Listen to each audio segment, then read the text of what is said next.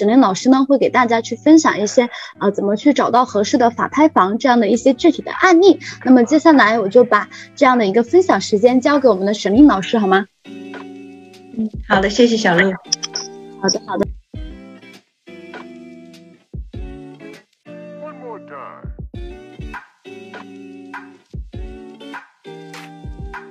大家好，嗯，我我是小令，来自美国的中西部。嗯，前面康老师提到，呃，买折价屋的几种方法中，啊，提到了法拍屋，这是我一直呃在关注的。我从其实二零一三年开始就听说，那时候我没有出租房，还不懂得地呃当这个地主是怎么回事，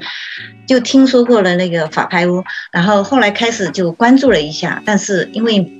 不懂，没有地方学，所以就是。只是有时候也到那个法拍现场去呃看了看，但是嗯不知道从哪里入手，所以一直观望了很多年。到了二零其实是二零一七年我才开始啊准备 ready 了，就是拍了第一个参加了第一个法拍屋。这个呃我我们现在就是说，如果要买法拍屋呢，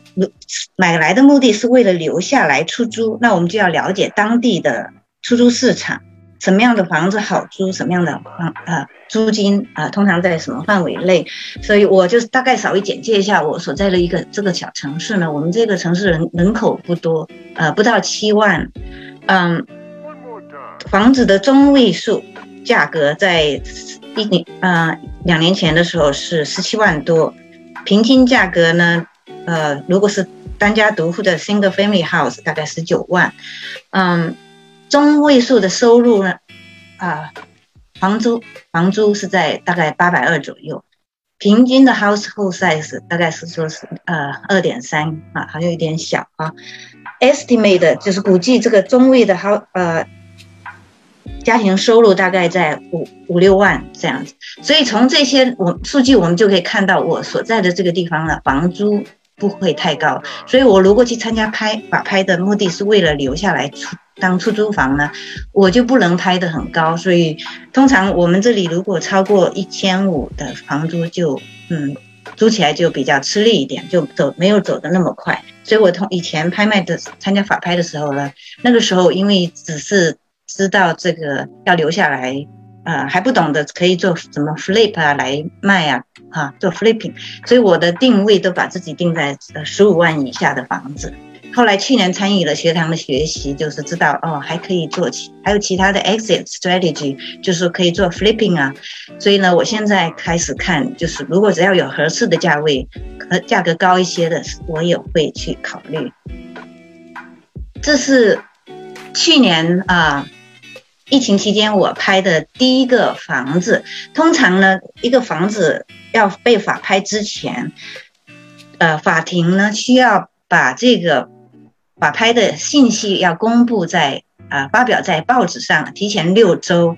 发在发布在报纸上，还有在法庭的那个公示栏那边贴出来。所以呢，我们一般提前六个多星期或者更多一点，我们就会知道啊有一些法拍的信息。那我就会上去看看这些，了解一下信息，就觉得这个房子它欠。呃，银行大概多少钱？那这这样子呢，值不值得去去拍？如果觉得值，那我就会把它做个记号，然后等到比较接近啊法拍的时候，之前的几一段时间呢，我就开始去做一些尽职调查，然后呃就决定要不要参与，然后最高价自己要拍多少钱。所以这是其中的一个房子，呃。就是我刚刚前提到了，我们这个地区，就是说，虽然这种小房子，这个房子是一九五五年的一个老房子，呃，不到一千的 square footage，嗯，但是它地比较大，有零点三个 acre，嗯，两个卧室，一个呃卫生间，然后有一个，这是一个车库，没有地下室，下面是一个 crawl space。然后我查了一下以前的记录，就是销售记录，呃，看到暖气、空调、siding deck 这些呢，都是在呃有点年份了，一百一九九六年到二零零一年之间做的。嗯，当时呢，这一二年的时候曾经啊卖呃九万五千五，起拍价查到的是八万三千六。嗯，我觉得这个房子可以大概租九百多块钱到一千块钱，所以。觉得嗯还是可以参与，因为有一些空间嘛，哈，我简单修一下可能是可以。然后我就拍卖前我会到这个房子周围去瞧一瞧，就是看看有没有地方。呃，看看房子的状况怎么样，然后呃，就决定这个还是还是个啊不错的，就是看当场拍卖有多少人参加，然后能拍到多少钱，所以就把钱准备好了，就啊就去了。这个房子呢，嗯，就当时拍呃成交价这里是八万六买下来的。嗯，那天去是还有一个房子，大一点的房子在法拍，然后有比较有几个人参加了那个法拍，然后跟我一起拍这个房子呢，只有另外一个人，所以只是加了一点钱，最后呢，我加到八万八万六，他就没再往上面加了。通常就是每个人去之前都会先定好自己最高会拍多少，然后你开好支票了，你如果没有带更多的钱，你就不会。呃，加往上加了，所以大概他可能只是冲着八万最高的，就是八万六左右这样去的，所以我我拿到了这个房子，后来我就做了稍微做了简单的一些装修，把这个呃地板啊换成那个 luxury vinyl plank，然后地毯请地毯公司来洗了，然后这些墙呢我就嗯把它都刷了。你看这个厨房是原来的，有一些这些花花点点，还有一些 pattern，然后就把它简单的呃粉刷一下，就出租出去了。嗯，所以我们来看一下这些具体的数据：起拍价、成交价，然后这个 closing cost 大概一千二，呃，我初始装修花了五大概五千块钱，总投入九万二，然后租金我租到一千零三十块钱。所以这个呢，如果按照老师的康老师的课哈，如何就是找第二节课都会讲到这个，我们出租房能够遵循百分之一法则，就是呃挺好的一个 deal。所以这个你可以看得出来，我们这是符合这个百分之一法则的。然后这个房子所在的区呃是挺好的，但是它又是属于另外一个小 township，就是地税比较低，就才一千多块钱一个呃一年保险这个。如果我们按十一个月的租金，然后百分之一成，呃，成交价作为维修费用，那么这个 cash on cash return 呢，大概是百分之九点三。当时啊，买这个房子的时候呢，我之我是在上那个 flipping 的那个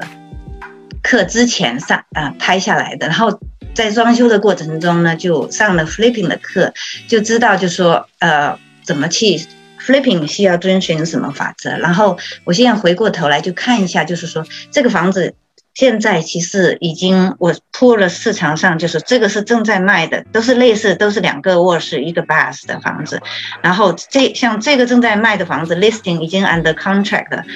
卖掉十九万五，但它有一个 basement，然后它的这个车库呢是 attached。那我这个房子车库是 detached。那没有 basement，只有 cross base，所以你可以看到，就是前面的还有四个卖掉的房子，今年卖掉有两个，这两个是有 basement，然后卖价是在呃 sold price，你看十七万五跟二十万，然后三和四是没有是是 slab，就是没有 basement 哈，但是比又不是呃 cross base 的，这个是这两个是去年十月份卖掉的。在去年十月份到现在，就是价格已经上了上来了，所以它还是卖掉了十五万到十六万之间。所以如果按现在就是的市场，我们现在我这个房子呢卖掉，如果我说卖掉十，应该十六万、十七万应该是卖得到。所以呢，如果我可以做啊，老师提刚刚提到了 B R R R R 哈，就是。我可以做，把它 cash out refinance 出来，拿出百分之七十五的话，我如果按照现在这个价格，比如说十六万五哈，我就可以拿出超过十万块钱来。那我当初发发这才啊，购入价大概八万七千二哈，这样子的话，就是等于我全部把这个房子就没有花钱了，我就把它钱全部套下来，套出来以后，我这些钱又可以去买下一个房子了。那我如果当按去年的，就是那座当时买的时候那个行情，这个房子如果的 ARV 大概是十四万五，那按照百分之七十的法则的话，我拿来翻修费用可以用到一万四千多。然后我大概这样估算一下，嗯，其实差不多，所以也如果做 flip，也可以符合这个百分之七十的法则。这是我呃去年做的一个呃法拍，就虽然是小房子，但是还是呃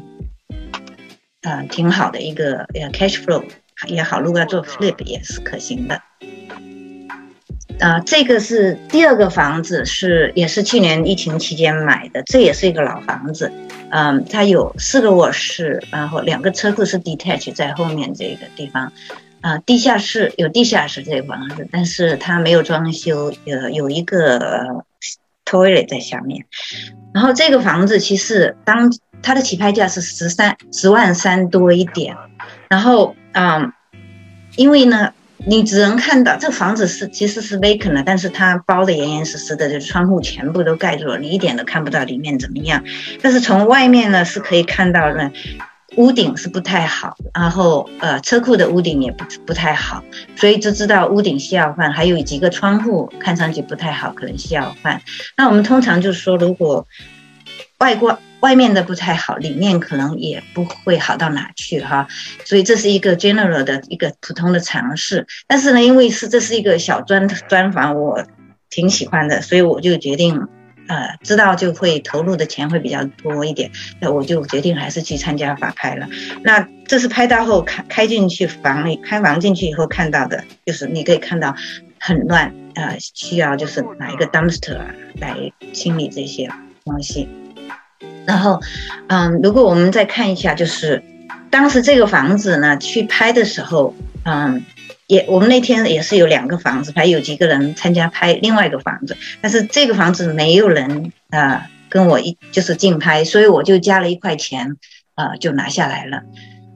嗯，我我是有跟边边上的一个人聊了一下，我说你为什么没有不拍这个？他没他另外一个房子也没拍到，他说。就是他说那个 profit margin 太小了哈，但是我是冲着就是说，我想说买回买来了就稍微简单装修一下，我出租了，所以呢，我觉得我只要有足够的现金流我就可以哈，当时是这么想的，所以我就拍下来了。嗯，这个房子花的钱比较多，就是初始装修，因为换了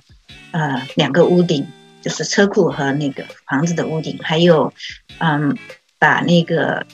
地板这个打磨了花，花了两千多块钱，然后厨房啊，这这些是我自己做刷一刷的，然后把这个卫生间这个呃换掉了，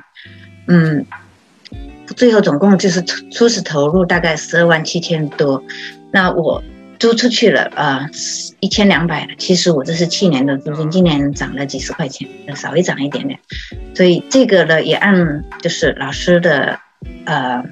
百分之一法则，这也基本上满足这个百分之一法则。然后，嗯，地税这个就高一点，两千多，呃，保险五百多。我们如果按照一年按十一个月的租金来算呢，百分之一的维修费用，呃，cash on cash return 大概可以有百分之七点八。好，买这个法拍屋呢，其实是会有一些坑要，就是要。知道要了解的，第一个就是没法看房子，很多情况下呢是没办法进去的，所以我们不知道里面的状况，所以有时候会碰到呃比较大的 surprise 都是有可能的。这个是，所以你在啊出价的时候就要有放一点余地，就是不能出的满满的。另外一个就是有时候啊，有发现有的人他没有做尽职调查，就是带着钱就去瞎拍去了，别人 跟着别人就瞎拍。其实呢，房子有时候有各种不同的例子哈，比如说他欠各种税啊，联邦税啊、州税啊，或者是地税啊。还有一些 judgments，还有什么 child support lien 啊，mechanical liens，还有一些 utility lien 这些，你都要先去查清楚。有一些 liens 呢，在法拍过后是会清掉的，就是买家不用管。但是有一些 liens，他呃买家你就买过来了。那如果你没弄清楚是谁发起的法拍，有可能你买到的是 secondary mortgage 或者 H H O A 发起的法拍，那你买下来的话，你都要 subject to 的，基本上要 subject to the primary 呃 mortgage，所以你等于是那个 primary mortgage 的 balance 你还要买过来了，就你有时候就会亏很多钱。所以呢，做尽职调查这一步非常重要。大家，就是如果有要参加法拍呢，一定要学习怎么去做尽职调查。所以我稍微总结一下，就是说，嗯，法拍还是有机会买到好的 deal。现在是竞争比较大了，大家都在抢哈，有时候法拍的房子也抢得高高了。但是像我们这种小一点的城市，呃，房源少一些，但是竞争的人也少一些。那有时候，比如说正好碰上，其实平时去参加法拍的时候，就是那几个面孔，然后有可能有的人今天那天没空去了，你去了，那你就抢到好的地了，没人跟你抢。然后另外一个是法拍屋呢，需要现金买房，竞争相对会的 REO 就是银行 own 的那个房子会少很多。一。另外一个一定要做好尽职调查，不然的话你有可能掉进坑哈。然后还有除了这个，你做了好的尽职调查以外，还是有一定的风险，因为你看不到房子里面的状况。如果里面是一团糟，那你有可能就是呃会花很多钱对修理。但是总的来说，这是一个。法拍屋是一个买到好 deal 的一个方法之一，但是呢，新手还是先不要建建议不要从法拍屋开始。啊，康老师的课呢会教大家其他找到好 deal 的方法，然后比如说怎么在 pre-foreclosure 阶阶段呢找到屋主，直接用不同的方法从屋主那把房子买过来。pre-foreclosure deal 有个好处，它呢可以看房子，然后。避免竞争竞抬价，所以这些都是呃大大家可以呃可以学习到到的地方。嗯，这是我就是我今天分享的，谢谢大家。